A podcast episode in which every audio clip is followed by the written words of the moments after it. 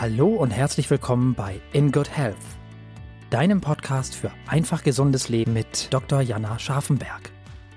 Hier bekommst du die besten Tipps und Neuigkeiten rund ums Thema ganzheitliche Gesundheit, Ernährung, Ayurveda und Yoga. Lass dich durch Experteninterviews inspirieren, lerne das Beste für deine Gesundheit und genieß diese Episode.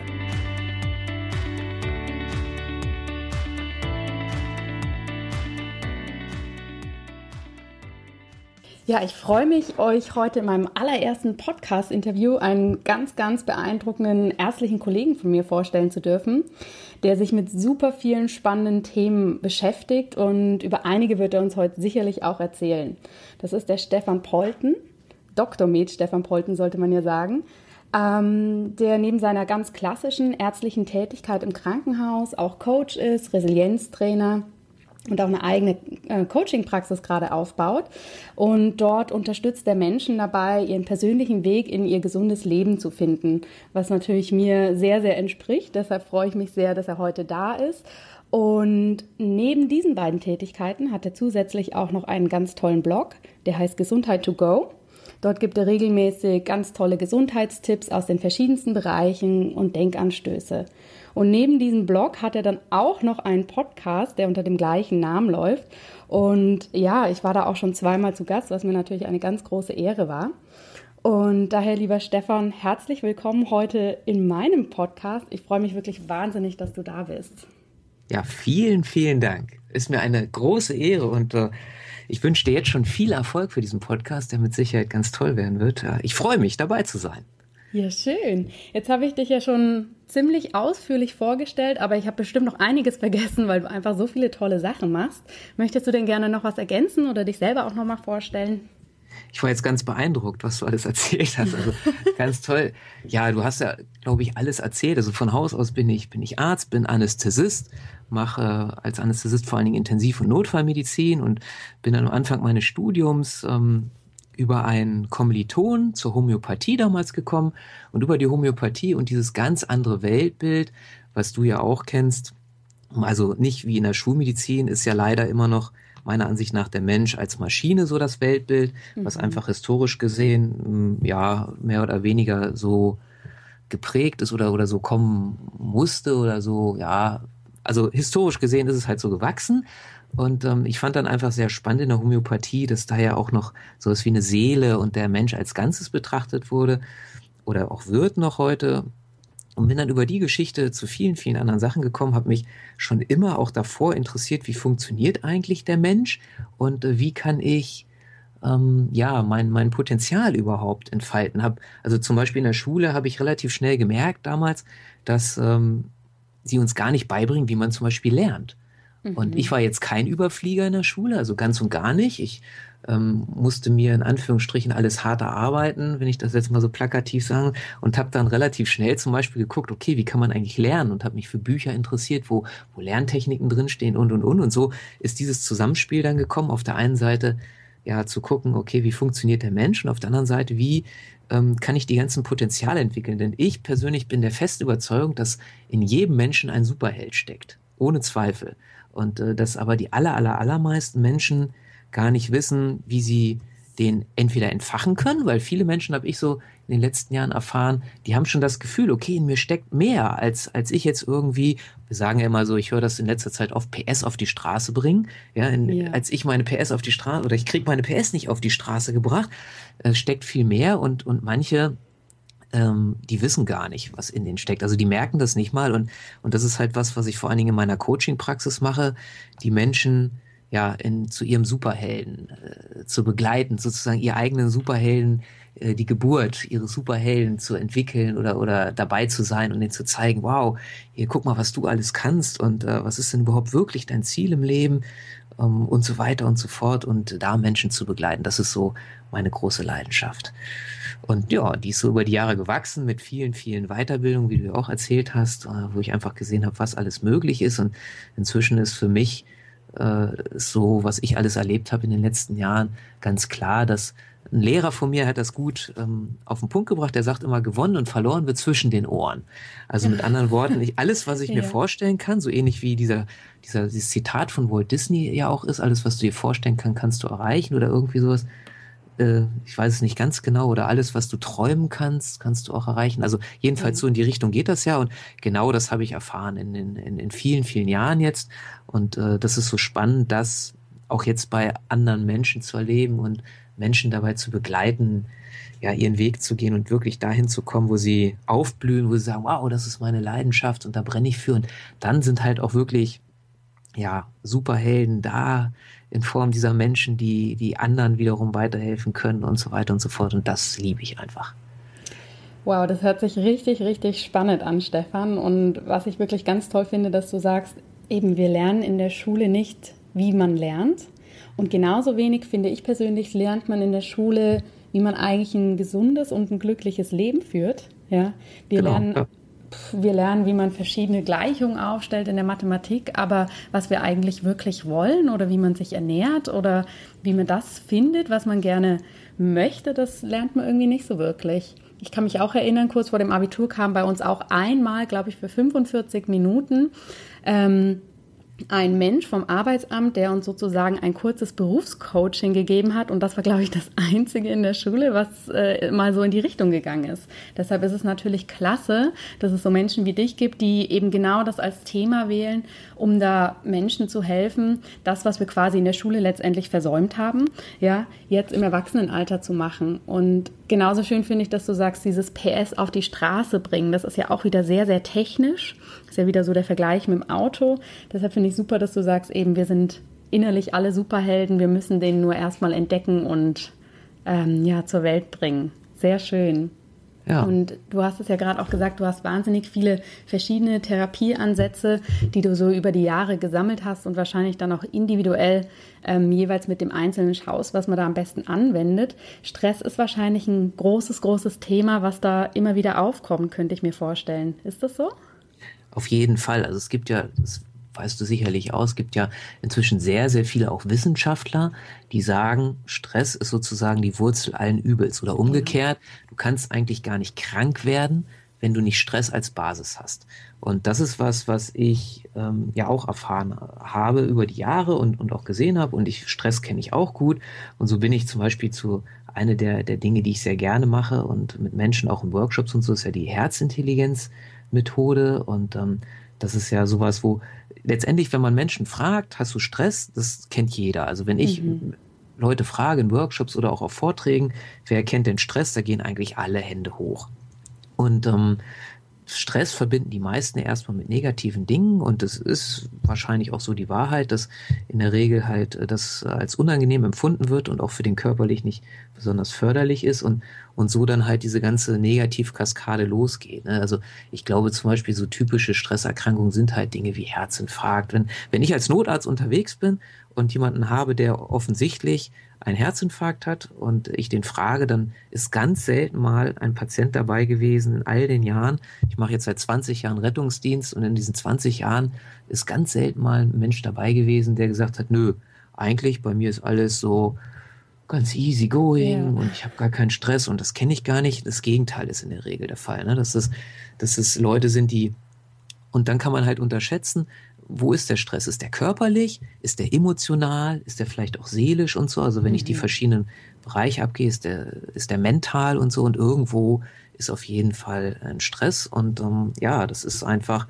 ein großes Thema und auf der anderen Seite haben wir ja dann auch dieses Riesenthema Burnout, was ja die letzten Jahre ähm, sehr auch in den, in den medialen Fokus getreten ist wo Menschen, und da schließt sich dann wieder die Lücke zu dem, was wir vorher gesagt haben, mit dem Potenzial und so, ähm, wo Menschen halt meiner Ansicht nach nicht ihr, ihre wahre Bestimmung, ihre Leidenschaft leben und deswegen halt dann in einen Burnout kommen, weil sie merken, okay, ich gehe jetzt keine Ahnung, jeden Tag mache ich so einen 8 bis 16 Uhr Job, ich quäle mich dahin, ich gucke eigentlich nur, wann ist endlich Freitag, damit ich dann irgendwie wieder ins Wochenende komme, wo ich dann endlich in Anführungsstrichen mal das machen kann, was ich wirklich mag und äh, um Gottes Willen, dann ist auch wieder irgendwann Montag und ich habe gar keine Lust und muss wieder zur Arbeit gehen. Und all diese Sachen. Und da kommen wir dann ja auch wieder zurück auf Schule, weil ich der Meinung bin, dass wir in der Schule halt so erzogen werden, dass wir unbedingt auch Angestellte werden. Mhm. Und viele in diesem Angestellten-Dasein, ähm, nicht generell, also da gibt es sicherlich auch viele Ausnahmen, aber viele da gar nicht so glücklich sind, weil sie dann irgendwie mit 16, wenn sie aus der Schule kommen oder vielleicht nach dem Abitur mit 19, irgendwie vielleicht auch noch ein Studium machen. In dem Studium werden wir ja meistens auch in Richtung Angestellten-Dasein erzogen und dann, dann sitzen sie halt da und machen wenn sie Glück haben, vielleicht teilweise etwas, was ihnen Spaß macht, aber oftmals dann halt eben nicht das und das fördert dann halt auch das. Dann kommt der Stress wieder auf, dann kommt irgendwann die Lustlosigkeit und irgendwie vielleicht auch dann Burnout, so als, ja. als äh, ja, on top und ähm, ja, spätestens dann ist der Mensch nicht mehr leistungsfähig und äh, ja, auch schwierig dann für viele rauszukommen, denn ich glaube, dass ich bin Ketzer, sage ich auch gleich vorweg. Äh, und, und viele werden das wahrscheinlich buh, buh, so die klassischen Therapeuten. Mhm. Aber ich glaube halt, dass viele der klassischen Ansätze dann äh, auch nicht so richtig greifen. Weil, also wie gesagt, meiner Erfahrung nach und meiner Ansicht nach ist halt das, das Grundthema aus dem, von diesem Burnout in Burn, Burn 4 zu kommen. Also für was brenne ich? Und genau das ist die Lösung. Ja, zu gucken, okay, worauf habe ich denn wirklich Lust? Was ist denn, wofür bin ich, wenn man jetzt so ein bisschen spirituell will, wofür bin ich jetzt hier auf diese Welt gekommen? Wofür ist meine Seele inkarniert? Ja, was, was ist meine Mission? Was ist meine Vision auf dieser Welt? Was will ich wirklich? Und wenn ich das rausgefunden habe, das habe ich schon zigmal gesehen, dann, dann blühen die Menschen wieder auf, wenn sie dann auch diesen Weg gehen. Und ähm, ja, dann passieren ganz tolle Sachen. Ja, das stimmt. Du hast ja jetzt gerade so diesen wunderschönen Begriff Herzintelligenz in den Raum geschmissen. Das ist ja ein Thema, was, würde ich sagen, bei uns im deutschsprachigen Raum noch nicht so bekannt ist, außer man ja, setzt sich mit dem wirklich bewusst auseinander. Und allein dieser Begriff ist ja schon sehr, sehr schön, weil er so zwei ganz, ganz unterschiedliche Bereiche vereint. Ja, das Herz, was mit den Gefühlen zu tun hat, was mit der Intuition zu tun hat. Und auf der anderen Seite die Intelligenz, die ja eher relativ nüchtern betrachtet, so dieses Analytische hat. Was verbirgt sich denn eigentlich hinter dem Begriff? Kannst du uns das mal erklären? Ja, sehr gerne. Ähm, vielleicht, ja, ich überlege gerade, ob ich ein bisschen aushole. Gerne. Herzintelligenz, Herzintelligenz, also es gibt auch, und die kann ich nicht auswendig, da müsste ich jetzt irgendwie aufstehen und das Buch holen, es gibt auch eine Definition, aber die gefällt mir gar nicht so gut. Für mich ist Herzintelligenz sozusagen die, die Kraft meines Herzens zu nutzen, für mich im Leben. Ähm, ich ich hole doch noch mal ein bisschen aus. Also Anfang oder Ende der, der 80er Jahre, also der 1980er Jahre, ähm, haben sich zwei Leute angefreundet, die dann auch das Ganze begründet haben, diese Methode. Ähm, der eine hieß Doc Childer oder heißt, leben beide noch, und der andere Howard Martin. Der Howard Martin, das war ein Schlagzeuger in einer sehr, sehr bekannten Band in Amerika, die so eine Rockband, die sind also wirklich durch ganz Amerika getourt, hat viel Geld damit verdient, Platten ohne Ende verkauft und so. Ich weiß nicht, wie die Band heißt, ist auch in Deutschland völlig unbekannt. Er hat es mir selbst mal erzählt, der Howard Martin, als ich ihm mal begegnet bin, wie die Band heißt. Ist auch gar nicht so wichtig. Jedenfalls hat er dann ähm, es, es, ging wieder um den nächsten Plattendeal, also sollten eine neue Platte machen, neuer Vertrag. Und er hat irgendwie gemerkt im Inneren, ja, das ist schon in Anführungsstrichen cool, ja, irgendwie durch die Welt zu ziehen oder durch Amerika zu ziehen und, und viel Geld zu verdienen. Und äh, er hat so einen schönen Spruch geprägt, da haben wir alle damals sehr gelacht, als er das gesagt hat. Er hat gesagt, er hat damals sein ganzes Geld für Drogen und Frauen ausgegeben und den Rest für irgendwelchen Mist. Ja, also das fand, fand ich damals ganz spannend. Ja. Und er hat jedenfalls gemerkt, irgendwie, das ist es nicht. Es erfüllt mich nicht mehr. Es ist nicht, es, äh, es ist zwar spannend, aber es ist irgendwie, der, der Sinn fehlt mir dahinter. Und er hat dann kurz bevor die Unterschrift da unter dem Vertrag war, hat er zu seinen Kumpels da gesagt aus der Band, nee, ich mach nicht weiter, ich steig aus. Und die waren natürlich super sauer auf ihn, weil jetzt brauchten die neuen Schlagzeuger. Und er ist halt in der Zeit oder davor auch schon diesen Doc Children begegnet, einem sehr spirituellen Menschen, der, der sehr belesen war und so. Und dann, als er aus dieser Band dann halt ausgestiegen ist, ist er zu dem gegangen, hat gesagt, Mensch, irgendwie so und so diese Geschichte erzählt, das erfüllt mich nicht. Ähm, ja, äh, kannst du mir helfen? Und da hat er gesagt, ja, hör doch einfach mal in dein Herz rein. Und so und so sind die auf diese, auf das Herz gekommen und die haben sich dann beide gefragt, ähm, und jetzt muss ich nochmal einen ganz kleinen Schritt zurück machen, geschichtlich gesehen. Ähm, es gab äh, ja mal den Herrn Descartes, der einigen was sagen wird, äh, der gesagt äh, hat, ähm, ich denke, also bin ich. Ich finde, wenn man den Spruch umdreht oder dieses Zitat, ich bin, also denke ich, es kann man kann jemand mal drüber nachdenken, wäre meiner Ansicht nach vielleicht sogar noch sinnvoller, der den Mensch als Maschine gesehen hat. Also für den war das wirklich so, es muss alles erklärbar sein, es muss alles mit dem Kopf erklärbar sein und es gibt ja auch so lustige Bilder, wenn man das mal sucht im Internet oder auf Google, dann findet man das so wirklich, wo man so den Menschen praktisch nur noch die Hülle hat und drin ist, ist halt alles maschinell. Eine Pumpe als Herz, und irgendwie äh, Computer im, im, Kopf und und und. Da gibt es so sehr schöne Veranschaulichungen. Und dann gab es zu der gleichen Zeit äh, einen William Harvey, das war ein Anatom und Physiologe aus England, der hat jetzt in der Zeit entdeckt, das war 1700 noch was, Ende, Ende 1700 noch, äh, ich glaube so 1780 oder irgendwie so in der Gegend. Und der hat jetzt entdeckt gehabt, äh, das Herz ist eine Pumpe. So. Und das passte halt zusammen äh, in der Zeit ganz gut, sodass ab diesem Zeitpunkt plötzlich der Sitz der Seele ähm, verschwunden war, in Anführungsstrichen. Also das Herz war vorher der Sitz der Seele und jetzt war das Herz eine Pumpe.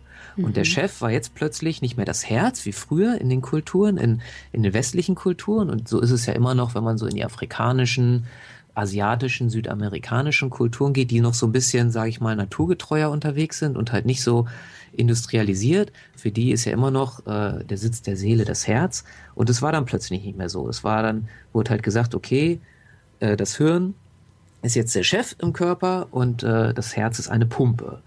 Und die beiden haben sich halt gefragt dann letztendlich, ist es wirklich so? Und äh, sind auf die Suche gegangen und haben halt gesagt, okay, wir möchten Techniken entwickeln, wie wir diese Herzintelligenz, jetzt muss man sagen, Herzintelligenz an sich ist auch nur eine Übersetzung im Deutschen, wo ich auch auf manchen Vorträgen schon viele Diskussionen hatte. Das Original ist HeartMath und mhm. ähm, also Math ist ja praktisch die Abkürzung für Mathematik erstmal, wobei eine Kollegin von mir, die auch Herzintelligenz-Trainerin und Coach ist, die ist Amerikanerin von Haus aus, also Native Speakerin, und die sagt, die Übersetzung ist gut, weil man es eins zu eins gar nicht übersetzen kann. Es gibt halt, ähm, das wird der ein oder andere Hörer sicherlich auch wissen, so ein paar amerikanisch-englische Begriffe, für die gibt's im Prinzip kein deutsches Wort. Ne? Und, ja. und das ist halt so eins, wo sagte, Herzintelligenz ist eigentlich eine ganz gute Übersetzung. Jedenfalls haben die beiden sich äh, damit sehr beschäftigt, haben 1991 in Boulder, Kalifornien, ein Institut gegründet und das Interessante ist, die haben da Wissenschaftler aus allen Richtungen zusammengezogen. Also Ärzte, Ingenieure, Geisteswissenschaftler und, und, und. Und alle zusammen haben sich diesem Projekt angenommen, zu gucken, was steckt wirklich hinter diesem Organ Herz. Und haben halt rausgefunden, okay, das Herz ist vielleicht auch eine Pumpe, ja, wobei da passieren im Moment viele spannende Forschungen. Und ich habe vor, ich glaube, einem Jahr oder so einen Physiologen gelesen, der hat ausgerechnet, dass die die Muskelkraft sozusagen des Herzens gar nicht ausreicht, um den Körper pumpentechnisch zu versorgen. Also das Herz müsste größer sein als der ganze Körper, damit die Muskelkraft des Herzens ausreichen würde, wirklich alles Blut zu pumpen und zu versorgen. Also solche Ansätze mhm. sind inzwischen da, so dass man merkt, okay, das Herz als Pumpe, hm, ist es wirklich so? Also wenn, wenn ja, dann wahrscheinlich wirklich nur in Teilen und auf keinen Fall ist es, ist es nur eine Pumpe. Und unter anderem haben die dann auch rausgekriegt, dass das Herz ein eigenes Gehirn hat. Was, äh, es, es gibt inzwischen eigene Fachrichtungen, die nennen sich dann Neurokardiologen. Gibt es in Oxford eine Abteilung und in Amerika so ein, zwei. Also es ist noch relativ unbekannt, die wirklich nur daran forschen, an dem Nervensystem des Herzens und hat halt herausgefunden, dass es über 40.000 Nervenzellen gibt oh, und das Herz halt ein eigenes Gehirn hat und ja, äh, da ganz spannende Sachen äh, mit diesem Gehirn veranstaltet, in Anführungsstrichen. Und man hat auch geguckt, okay, wie, wie ist überhaupt die Kommunikation zwischen dem Hirn und dem Herzen und hat festgestellt, dass es viel mehr Nervenbahnen vom Herzen zum Hirn gibt, als vom Hirn zum Herzen. Und dann hat man sich gefragt, und das auch mehrmals wiederholt, weil man das nicht glauben konnte, wenn jetzt ein, ich sage jetzt mal so ein bisschen plakativ, das Gehirn einen Befehl zum Herzen sendet, ja, dass das Herz das ja, ab und zu mal macht und diesen Befehl ausführt, aber nicht häufig. Wenn aber das Herz einen Befehl zum Hirn sendet, das Hirn das immer ausführt. Okay. Und solche Sachen hat man erforscht, die ganz spannend sind und hat dann auch viele Versuche gemacht in diesem Institut, die man auch außerhalb des Institutes wiederholt hat, weil es halt so unglaublich erschien. Da hat man zum Beispiel, und das kann, kann jeder für sich selbst auch üben, im kleineren Setting. Also man hat den Leuten gesagt, pass auf, hat die vom Computer gesetzt, hat die Hirnströme gemessen, hat, hat am Herzen bestimmte Sachen abgeleitet und hat gesagt, äh, ihr kriegt jetzt hier einen Knopf in die Hand und wenn ihr den Knopf drückt, dann wird sechs Sekunden später ein Bild erscheinen auf dem, auf dem Monitor. Und dieses Bild wird entweder euch äh, etwas Positives zeigen, also sagen wir jetzt mal, wie sich Menschen freuen, oder etwas Negatives. Nehmen wir mal an, wie äh, ein Bild aus dem Krieg oder so, ja. Und hat dann wollte einfach gucken, okay, wie reagiert das Hirn und wie reagiert das Herz darauf? So, und dann haben die Probanden gedrückt, es hat sechs Sekunden gedauert und dann kam das Bild. Und dann hat man festgestellt, dass das Herz, und zwar zu 100 Prozent richtig, schon vorher reagiert, also, also manchmal sogar sechs Sekunden früher, direkt in der Sekunde, wo gedrückt wird, wusste das Herz schon, was für ein Bild kommen wird. Und das Hirn hat natürlich erst reagiert, nachdem es das Bild gesehen hat. Mhm. Das war halt ganz, ganz spannend, weil die gesagt haben, wie kann denn das Herz in Anführungsstrichen wissen, was da für ein Bild kommt, ja? ob das positiv oder negativ ist.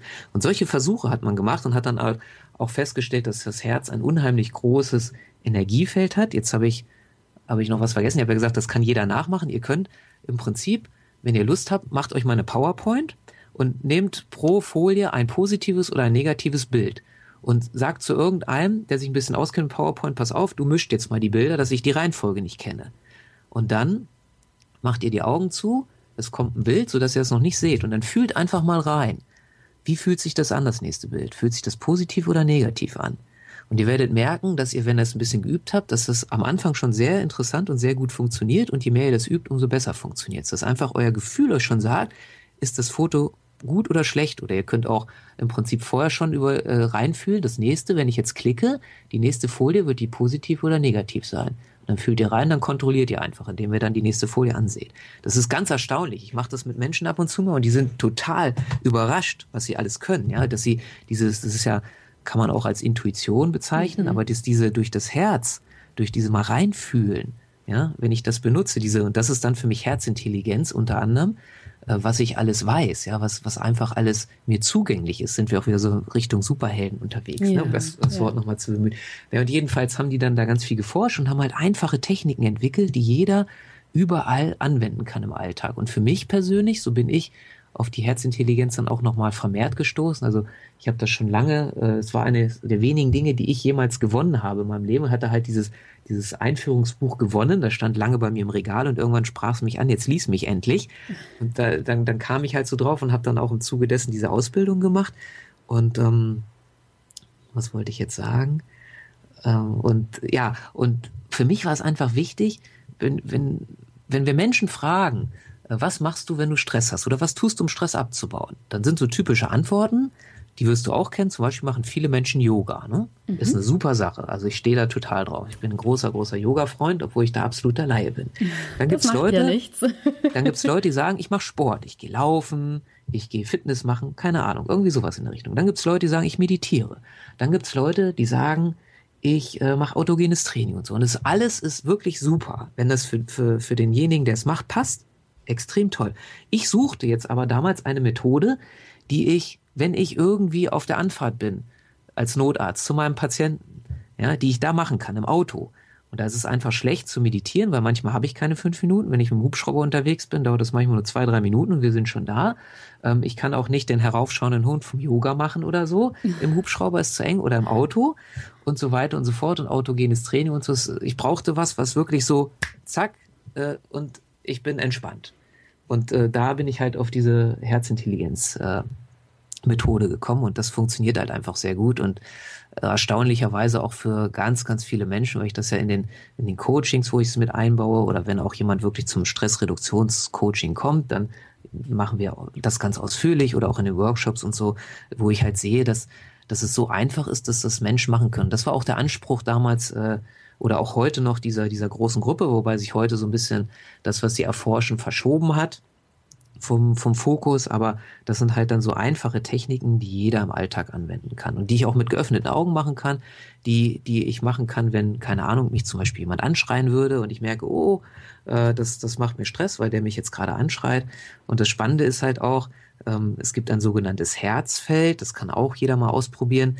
Jeder, der so einen Autoschlüssel hat, ähm, der eine Fernbedienung ist. Und dann geht er einfach mal auf einer geraden Straße, wo er sein Auto sehen kann, so weit zurück, macht immer das Auto auf und zu, bis er merkt, geht nicht mehr auf. Oder geht nicht mehr zu, je nachdem, wo man gerade ist. Und dann nimmst du einfach den Schlüssel und hältst ihn an deinen Kopf.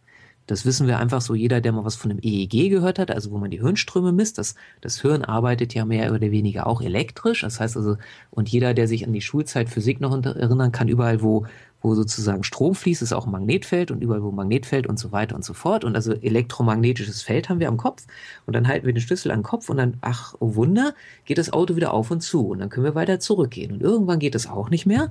Und wenn wir dann, wir können gleich mal gerne so eine Übung machen, wenn wir dann äh, unsere Herzintelligenz nutzen, und das, äh, den Schlüssel dann an unser Herz halten, dann geht es noch viel, viel weiter auf und zu, das Auto. Weil das die spannend. elektromagnetische Kraft des Herzens ist ungefähr 5000 mal stärker als vom Hirn. Okay. Und die kann ich dann nutzen. Und das kann man halt auch messen inzwischen, dass das Herzfeld so, also die Geräte werden immer genauer und immer feiner und wir können das so auf vier Meter inzwischen gut messen.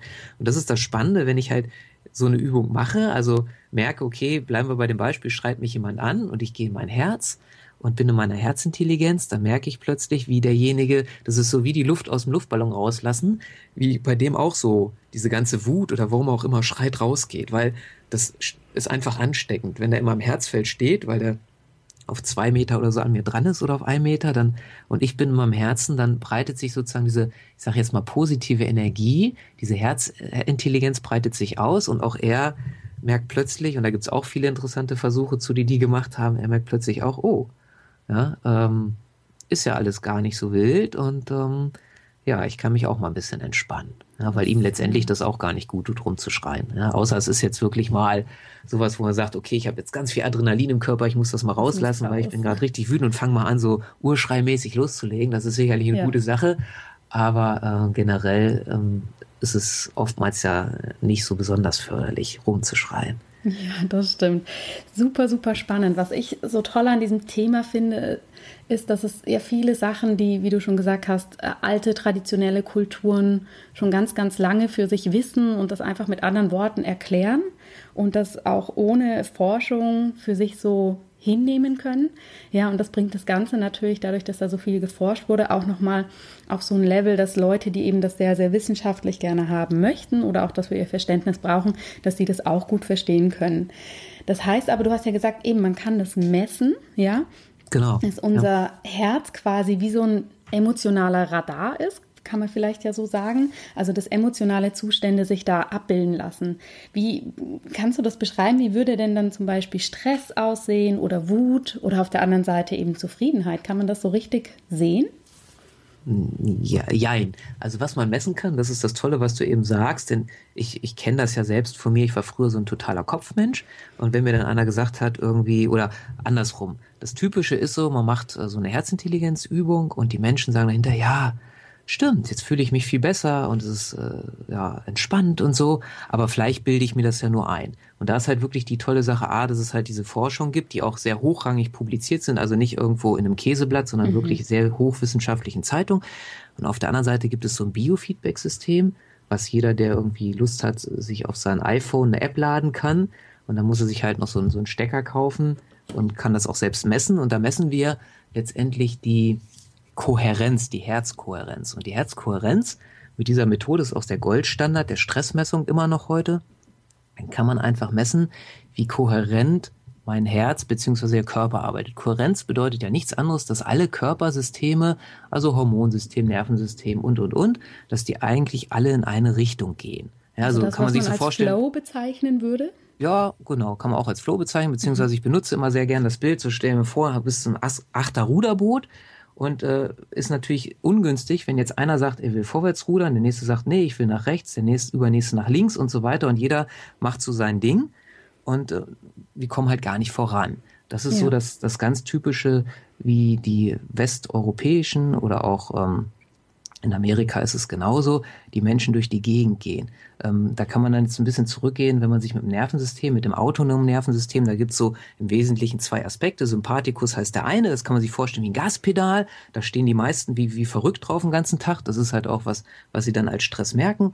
Und das nächste ist der Parasympathikus, ist praktisch das Bremspedal, bildlich gesprochen ähm, wo manch einer vielleicht sogar auch drauf steht und manch, manche Menschen stehen auf dem Gas und auf dem Bremspedal gleichzeitig, was natürlich, wenn man sich das jetzt wieder im Auto vorstellt, nicht so besonders günstig ist auf Dauer. Und äh, das kann man eben messen durch, durch dieses Biofeedback-System und kann dann gucken, okay, steht der Mensch mehr auf dem Gas oder mehr auf dem Bremspedal?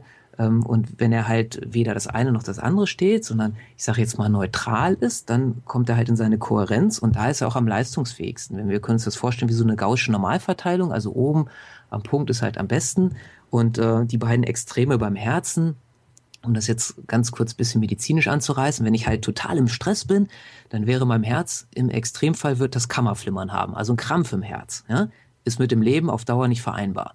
Wenn ich total entspannt bin, die totale Entspannung wäre beim Herzen die sogenannte Asystolie, also Herzstillstand. Ja, mhm. wäre mit dem Leben auf Dauer auch nicht vereinbar. Und in der Mitte, da ist das Optimum. Mhm. Und die meisten Leute gehen halt in die eine oder andere Richtung. Das ist auch das Spannende, was ich am Anfang erfahren habe. Ich äh, meditiere schon seit vielen Jahren und habe dann halt dieses Biofeedback-Verfahren in die Hände gekriegt und dachte, okay, jetzt gucke ich mal, ich meditiere ja so schön und das kann ich, glaube ich, auch ganz gut. Ich messe das mal. Und da habe ich zum Beispiel gesehen, okay, in der Meditation ähm, bin ich halt sehr auf dem Bremspedal, also sehr Parasympathikus. Und wenn wir ehrlich sind, jeder, der meditiert, kennt das vielleicht auch, wenn man jetzt sagen würde, meditiere mal, sagen wir mal nur fünf Minuten. Und nach diesen fünf Minuten Meditation macht man so, so, jetzt aufspringen, 100 Meter Lauf, Bestzeit würde keiner hinkriegen, die Bestzeit. Ja. ja, weil wir halt so entspannt sind. Und was wir halt mit der Herzintelligenzmethode machen, ist gar nicht, ich nenne das manchmal auch so Entspannung, weil die meisten Menschen halt total auf dem Gaspedal sind und relativ gesehen von dem Punkt aus ist es eine Entspannung. Aber mhm. wir wollen eigentlich gar nicht in die Entspannung rein, sondern wir wollen in die, ich sag's mal, Neutralität, also wo ich genau zwischen Bremse und Gaspedal bin und da bin ich nämlich am leistungsfähigsten. Das ist das Spannende. Also das haben halt auch viele Studien gezeigt. Wenn ich da bin, ausgeglichen, könnte man auch sagen, dann habe ich halt die volle Leistungsfähigkeit. Und ich glaube, das macht ihr ja zum Beispiel auch im Yoga, ne? dass ihr einfach entspannende Elemente drin habt. Ihr habt mir die Elemente drin, die halt schon so ein bisschen anstrengend sind und so, genau. um da wirklich in diese Mitte zu kommen und dann halt auch äh, die volle Power zu haben. Ganz genau, ja, das stimmt. Ähm, ich habe jetzt auch vor kurzem gelesen, dass auch in den skandinavischen Ländern die Spezialeinheiten der Polizei auch nach dieser Methode trainieren, um sich eben genau für so Einsätze vorzubereiten. Ja, und da wurde am Anfang auch Meditation ausprobiert und dann eben, wie du schon gesagt hast, wenn ich im Hubschrauber sitze oder wenn ich da mit Blaulicht irgendwo hinfahre, dann ist Meditation nicht ganz das Richtige. Und da gibt es mittlerweile auch Ergebnisse, dass wirklich die Polizisten sagen, sie sind da sehr, sehr fokussiert. Wenn sie wissen, sie gehen jetzt in einen ja, gefährlichen Einsatz, dass sie da wirklich nochmal so ihre Kraft in die Mitte holen können, ja, um dann da wirklich wieder aufs Gaspedal drücken zu können und vorher eben nicht so auf die Bremse gedrückt haben, dass dann gar nichts mehr geht. Das ist wirklich super spannend. Ja. Ähm, du hast ja vorhin schon gesagt, da gibt es gewisse Übungen oder gewisse Schritte, die man machen kann. Kannst du denn äh, den Zuhörern und mir da ganz konkret was empfehlen oder eine Übung mit uns machen, wie man das so im Alltag integrieren kann? Ja, super gerne. Also wir können jetzt gerne mal die, die Grundübung machen. Mhm. Die hieß früher mal neutral, eben aus den Gründen, was ich erzählt habe. Inzwischen heißt sie herzfokussiertes Atmen, weil neutral für viele so ein bisschen so, hm, hm. Naja, also letztendlich ist ja auch immer wichtig, dass man einen schönen Namen hat und herzfokussiertes Atmen klang dann scheinbar für die meisten besser. Mhm. Die besteht auch nur aus zwei Schritten. Ich sagte ja schon, es ist super einfach. Ich erzähle mal kurz zu den, was zu den Schritten und dann würde ich sagen, machen wir es einfach mal Sehr zusammen. Gerne. Ähm, der erste Schritt ist, dass ich ähm, mit meiner Aufmerksamkeit äh, zu meinem Herzen gehe, beziehungsweise in den Bereich, wo ich mein Herz ansiedle. Und meiner Erfahrung nach ist das Spannende, dass man gar kein Anatomiebuch jetzt rauskramen muss, wenn man gar nicht genau weiß, wo ist eigentlich mein Herz. Das ist völlig unwichtig. Da, wo ich selbst mein Herz empfinde, da ist es richtig. Und ich glaube, bin, ich habe das jetzt noch nicht erlebt. Also ich habe schon verschiedene Stellen äh, oder Menschen erlebt, die ihr Herz an ganz kuriosen Orten haben. Scheinbar äh, ähm, noch keinen, der es am Knie hatte oder so, aber so sag ich mal im, im Rumpfbereich gab es da schon verschiedene mhm. Ansichten und es hat immer funktioniert. Das ist der erste Schritt, also Herzfokus nennen wir das. Und der zweite Schritt ist dann Herzatmung. Und im zweiten Schritt stelle ich mir einfach vor, wenn ich an der Stelle angekommen bin mit meiner Aufmerksamkeit, dass ich durch mein Herz ein- und wieder ausatme. Und das sind schon die zwei Schritte. Und wenn ich die mache, dann, äh, das ist eine Übung, die ist so super simpel. Und ich habe halt früher immer gedacht, einfache Übungen können nicht sein. Inzwischen denke ich genau umgekehrt aufgrund dieser ganzen Erfahrungen die letzten Jahre. Alles, was simpel ist, ist super gut. Oder also kann super gut sein. Sicherlich ist nicht alles, was super simpel ist, super gut. Aber die guten Sachen sind einfach äh, einfach zu machen. Und äh, diese Übung ist so, so wertvoll. Also ich habe allein mit dieser Übung, das schicke ich immer gern vorweg, weil sonst der ein oder andere vielleicht denkt, ja, so ein Quatsch, also was, was soll das groß bringen und so. Wenn, wenn man diese Übung regelmäßig macht, habe ich viele Menschen jetzt schon erlebt, die schlimmste Herzrhythmusstörung hatten, wo keine Schulmedizin helfen konnte, also die alle durch die ganze Maschinerie der Schulmedizin gelaufen sind. Nichts hat was gebracht. Seit sie die Übung machen, Herzrhythmusstörung weg. Ich habe Leute erlebt, und das ist auch gleich eine Warnung vorher, die Bluthochdruck haben.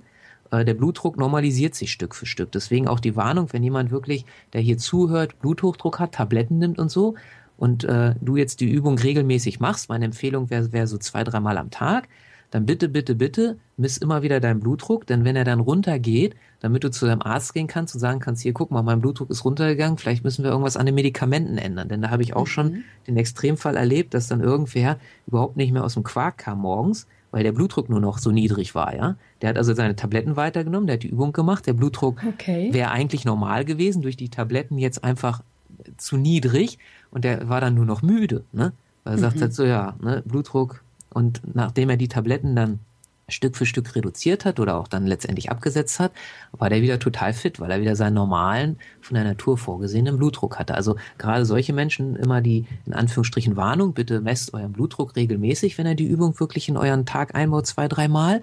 Und ihr werdet sehen, das geht nicht von heute auf morgen, aber es geht über Wochen und Monate, dass der Blutdruck sich wieder normalisiert, Stück für Stück. Und dann ist es halt Zeit, eventuell Tabletten, aber bitte mit, mit Rücksprache eures Arztes oder wer auch immer da euer Vertrauen hat, äh, Stück für Stück dann halt abgesetzt werden müssen letztendlich, denn sonst ist der Blutdruck zu niedrig. Ja. Oder man müsste die Übung wieder lassen. Man hat ja die Wahl. Ne? Also das, Tablette äh, oder Übung, genau. Genau. Okay, das nur vorweg. Also mit anderen okay. Worten, diese, diese Übung ist super wertvoll. Und wenn ich Leute frage, die das jetzt eine Zeit lang machen, was, was wäre diese Übung wert jetzt, wenn du die bezahlen müsstest, dann sagen die unbezahlbar. Also das ist so irre, das klingt, äh, eine super Übung. Und jetzt fangen wir mal an. Ich das heißt also, gespannt. also, wichtig ist, wenn wir, wenn wir die am Anfang machen, ähm, dass du dich hinsetzt, dass du die Beine beide auf dem Fußboden hast, die Füße, nicht die Beine, äh, nichts überkreuzt und ähm, dann einfach mal die Augen schließt am Anfang, dir erlaubst, die Augen zu schließen und dann einfach mit deiner Aufmerksamkeit mal zu deinem Herzen gehst. Und nimmst dir die Zeit, die du brauchst. Und wenn du mit deiner Aufmerksamkeit an deinem Herzen angekommen bist, dann stellst du dir einfach vor, wie du ab jetzt durch dein Herz ein- und wieder ausatmest.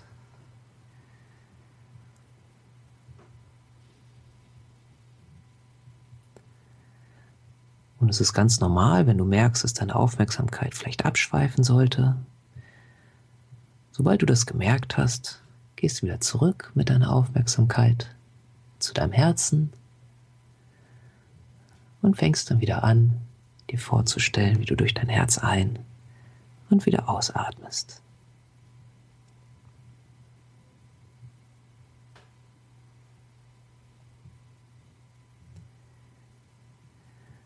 Und dann kommst du ganz entspannt und in deinem Tempo wieder zurück in den Raum, in dem du sitzt, öffnest wieder deine Augen. Und das war jetzt die Übung so ganz kurz, Meiner Erfahrung nach ist es so, wenn man die so zwei, dreimal am Tag übt, dass man die sehr schnell und sehr gut kann.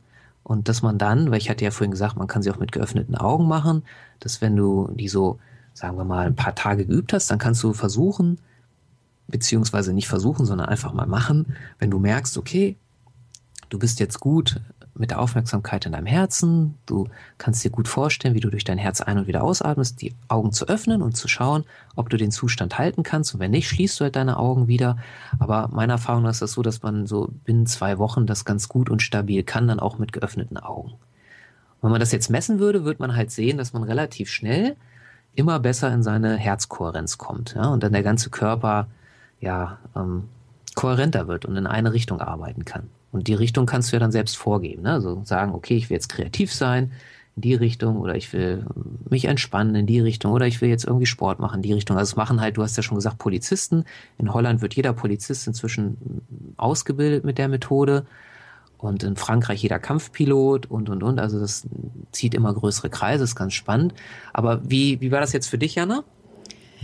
Ähm, sehr, sehr gut. Also, das war jetzt natürlich sehr kurz, ja, ja, aber so als erste Erfahrung war das auf jeden Fall gut und ich finde das wirklich toll, dass man das eigentlich so gut jederzeit in den Alltag integrieren kann. Ich arbeite ja auch sehr viel mit Menschen und Patienten und natürlich, wenn man den ganzen Tag auch so im Außen ist, ist es immer super, sich zwischendurch zu zentrieren. Also ich werde das jetzt auf jeden Fall ein bisschen regelmäßiger machen. Das finde ich einen ganz tollen Tipp, weil es eben so was Einfaches ist, ja, genau. für was man jetzt nicht viel braucht, keine Yogamatte, kein Meditationskissen, sondern einfach nur sich selbst. Also wirklich ja. toll. Vielen Dank. Sehr gerne. Du kannst halt in allen Situationen, im Stehen, im Liegen, wie auch immer machen.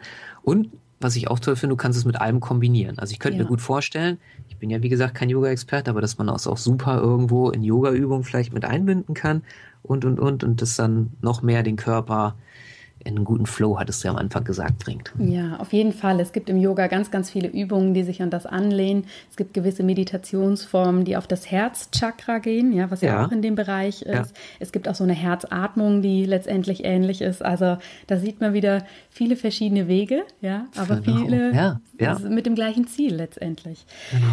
Ganz, ganz toll, Stefan. Vielen Dank. Ähm, ja, liebe Hörer, versucht das wirklich, probiert das aus. So einfache Übungen, die haben meistens den größten Effekt. Und dafür muss man gar nicht wochenlang irgendwo in ein Meditationszentrum gehen oder ganz, ganz abgefahrene Sachen lernen, sondern die einfachen Sachen sind das Wichtige. Ich habe zum Abschluss immer an meine ähm, Interviewpartner fünf spezielle Fragen, die ich dir gleich stellen möchte, lieber Stefan. Vorher möchte ich noch wissen, gibt es noch was zu dem Thema, was du gerne noch erzählen möchtest, was ich jetzt noch nicht gefragt habe oder was noch nicht vorgekommen ist? Oh, das ist jetzt, was ich so gern erzähle, eine gefährliche Frage. Also ich also glaube, so, so einen kurzen Einblick, genau, ähm, habe ich jetzt gegeben. Ansonsten äh, kann sich auch jeder, den das mehr interessiert, äh, an mich wenden. Ich freue mich immer, weil ich finde halt, diese, ich, ich, was ich an dieser Methode liebe, ist halt diese Einfachheit und das äh, gibt es weiter. Also das wäre jetzt so, so meine Botschaft. Also jeder, der jetzt diese Übung gemacht hat und für sich ein paar Mal probiert hat, die, die Übung weitergeben, ja, diese, diese mhm. kurze Methode, weil ich bin der festen Überzeugung, wenn das äh, auch nur gar nicht, vielleicht gar nicht jeder, aber wenn das jeder Zehnte vielleicht oder so könnte, in, in unserem Land oder auch du bist ja nun in der Schweiz, äh, das wird einfach äh, die Welt stark bereichern und, und mehr entspannen. Jetzt nehme ich doch mal wieder das Wort ja, gelassener machen und äh, es ist, ist eine Methode, die so einfach ist. In Holland ist es auch bei vielen schon im Kindergarten, in der Schule, weil die auch viel mit Mobbing inzwischen zu tun mhm. haben. So kleine, kleine Menschen schon. Und äh, es bewirkt einfach in Anführungsstrichen Wunder und ist äh, so einfach. Also bitte, bitte weitergeben und wenn Fragen sind, gerne an mich wenden. Wo finden wir dich denn im Netz, Stefan? Ja, einmal hast du gesagt unter www.gesundheit-to-go.de, das ist der Blog. Ähm, dann habe ich auch einen Podcast nochmal zu der Episode, also zur Herzintelligenz. Wenn das interessiert, der findet auch auf diesem Blog noch einen, Podcast von mir, beziehungsweise auch mit meinem Lehrer ein Interview. Ähm, da sind nähere Informationen und ansonsten www.stefan mit F geschrieben, Bindestrich polten.de. Das ist äh, im Moment meine Hauptseite und mein neues Projekt, deswegen liebe ich auch Superhelden, heißt superhelden-coaching.de.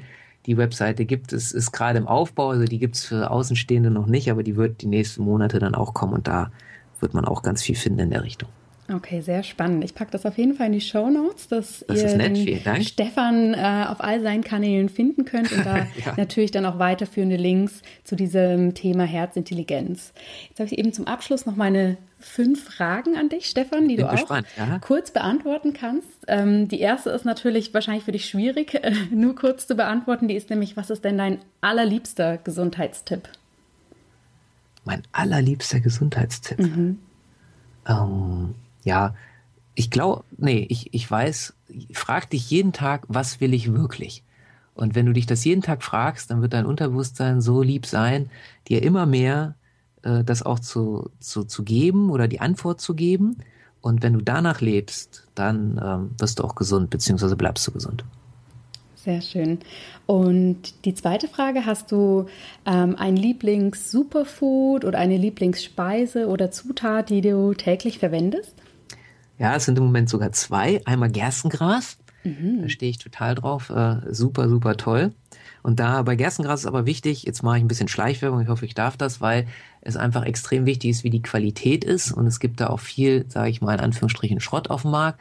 Da empfehle ich halt Jomu, J-O-M-U. da mal gucken. Die machen mit Abstand das beste Gerstengras überhaupt in dieser Republik und sind dazu noch super, super freundlich, weil der, das sind zwei Typen und der, der sozusagen, der eine macht, macht die, die wirtschaftliche Seite, der andere ist der Gerstengras-Freak und das ist äh, ein absoluter Freak. Also der ist einfach nur, nur super toll. Äh, da könnt ihr auch jederzeit den fragen und telefonieren mit dem und so. Oder ja, wenn man super. in Bielefeld ist, da haben die einen Laden inzwischen aufgemacht. Also ganz, ganz toll. Und der zweite Tipp ist, ähm, um, na, Geil, Moringa, jetzt habe ich es wieder. Moringa, ja. Moringa, dieser, dieser Super- oder Wunderbaum und so, da, äh, das sind so die zwei Sachen, die im Moment mein persönliches Superfood mhm. sind. Und bei Moringa ist es das gleiche in Grün, da auch äh, darauf achten, dass die Qualität stimmt. Also das ist, glaube ich, immer so. Superfood ist ja so in den letzten Jahren ganz, äh, kommt immer stärker in den Fokus von Leuten, die gerade so ein bisschen auch auf ihre Ernährung achten. Und da gibt es natürlich viele, die so ein bisschen punchen. Ne? Das ist so ähnlich wie ich, ist vielleicht jetzt ein radikaler Vergleich, das kommt dann so ein bisschen aus dem Anästhesisten- und Notarzt-Dasein. Das ist so, als wenn man drogenabhängig wird, es gibt halt gutes Heroin oder guten Stoff und dann gestreckten, der dann nicht so toll ist. Ne? Also, ja. und so ist das halt mit, mit Superfood auch. Also achtet da ja drauf, dass ihr was Gutes kauft und gebt lieber einen Euro mehr aus. Das lohnt sich und der Körper wird es euch danken, als dass ihr irgendwie da Mist kauft. Hm? Absolut. Und hast du denn so ein persönliches Lebensmotto oder wir Yogis würden auch sagen Mantra, nach dem du lebst? das ist wirklich auch das, was ich vorhin gesagt habe, was will ich wirklich und äh, mhm. da leben und, und ja, und einfach Gutes verbreiten und die Welt jeden Tag ein Stückchen besser machen. Schön. Und hast du ein absolutes Lieblingsbuch, was du immer, immer wieder lesen könntest? Ach, da fragst du auch den richtigen Ich, wo ich mit meinen Hunderten von Büchern hier, also ich liebe ganz viele Bücher. Ähm, ein absolutes Lieblingsbuch. Du Gute darfst Frage. auch mehrere sagen. Ich darf auch mehrere sagen. also was ganz toll ist von einem meiner Lehrer, mit, äh, von dem Alexander Hartmann, mit dem Elefant durch die Wand. Das geht äh, so ein bisschen Richtung Coaching. Der Elefant, so als Erklärung, ist das Unterbewusstsein. Unser Unterbewusstsein steuert ja mehr oder minder unser komplettes Leben. Also das Bewusstsein ist ja nur ein ganz, ganz, ganz, ganz kleiner Teil. Ein super, super tolles Buch vor allen Dingen. Gibt es dazu in dem Buch auch ganz viele Videos. Es gibt äh, ein, um, ein kostenloses äh, Hörbuch dazu äh, und so weiter und so fort. Das ist ein ganz tolles Buch, was ich nur empfehlen kann. Ähm, da muss ich mich mal umschauen. Was äh, sticht mir noch ins Auge, was hier und dann natürlich äh, jemand, der so mit Richtung Potenzial entwickeln und so weiter, die gibt es zwei Bücher von Anthony Robbins, so einer der bekanntesten Coaches äh, weltweit ähm, das Power-Prinzip und äh, ich glaube, das andere ist auch so, so ähnlich. Also da gibt es so zwei Bücher, die sind auch super toll. Ja, das wären jetzt, glaube ich, so die Bücher, die ich jetzt mal so, die, die nicht zu spezifisch sind, aber die, die super toll sind. Da kann man ganz viel mitnehmen, wenn man so in Richtung Lebensgestaltung und äh, Potenzialentwicklung und so unterwegs ist. Okay, sehr spannend, danke. Und meine letzte Frage, du hast sie, glaube ich, vorhin auch schon ein bisschen angerissen. Ähm, in welches Herzensprojekt steckst du denn gerade besonders viel Energie? In äh, Superhelden-Coaching. Also das ist einfach äh, ein Projekt, so das wird so sein, wie es heißt. Also es geht mir darum, den, den Superhelden, den Menschen, der mit mir zusammenarbeiten möchte, äh, zu wecken. Und ähm, ja, und da wird es, äh, habe ich auch vor, äh, einen, einen YouTube-Kanal aufzubauen und viele andere Sachen zu machen. Und das ist so mein, mein Projekt, an dem ich gerade arbeite, so mein Herzensprojekt. Und da fließen dann halt auch viele Sachen ein. Also du hast ja vorhin gesagt, Coaching Richtung Gesundheit. Für mich ist halt Gesundheit äh, wirklich nicht nur das Körperliche, wie ja für dich auch, sondern das Mentale, emotionale und auch spirituelle, wobei spirituell ist für mich, sage ich immer gern dazu, weil da gibt es ja einen großen Bereich, was ist spirituell. Für mich ist spirituell oder ich bin spirituell, wenn ich mein, meine Mission, mein wahres Ich lebe. Das ist für mich Spiritualität. Ja, also das, das, weswegen ich hier bin, auf dieser Welt, das zu leben. Super. Du, dann werden wir ja auf jeden Fall noch sehr, sehr viel von dir hören und dürfen sehr gespannt sein, was ähm, da so kommt mit deinen Superhelden und wie du hoffentlich in uns allen die Superhelden herauskitzelst. Ich freue mich da schon total drauf, mehr von dir im Netz zu finden. Und ich danke dir ganz, ganz herzlich für dieses wirklich interessante Gespräch. Da war für mich auch wieder unglaublich viel Neues dabei, was ich jetzt so mitnehme. Und ja, liebe Zuhörer, ihr werdet alle wichtigen Infos zu Stefan, sein, seiner Vielzahl an Projekten und all die Tipps, die er uns jetzt gegeben hat im Interview, auf jeden Fall in den Show Notes finden. Und ich freue mich, Stefan, dass du heute hier warst. Sag nochmal herzlichen Dank Ich danke dir. Also ich freue mich total. Es hat mir super viel Spaß gemacht. Und äh, ja, ich wünsche dir auf jeden Fall alles Gute für deinen neuen Podcast und äh, ja, bin schon ganz begeistert davon. Es wird auf jeden Fall toll werden und es bietet viel Mehrwert den Hörern und äh, super. Vielen, vielen, vielen Dank, vielen dass ich Dank. dabei sein durfte. Sehr, sehr gerne. Ich danke dir. Vielen herzlichen Dank, dass du heute wieder dabei warst. Wenn dir diese Folge gefallen hat, dann hinterlass uns gerne eine positive Bewertung bei iTunes. Alle Show Notes und weiteren Informationen findest du auf www.in-good-health.com. In Good Health. Einfach gesund leben.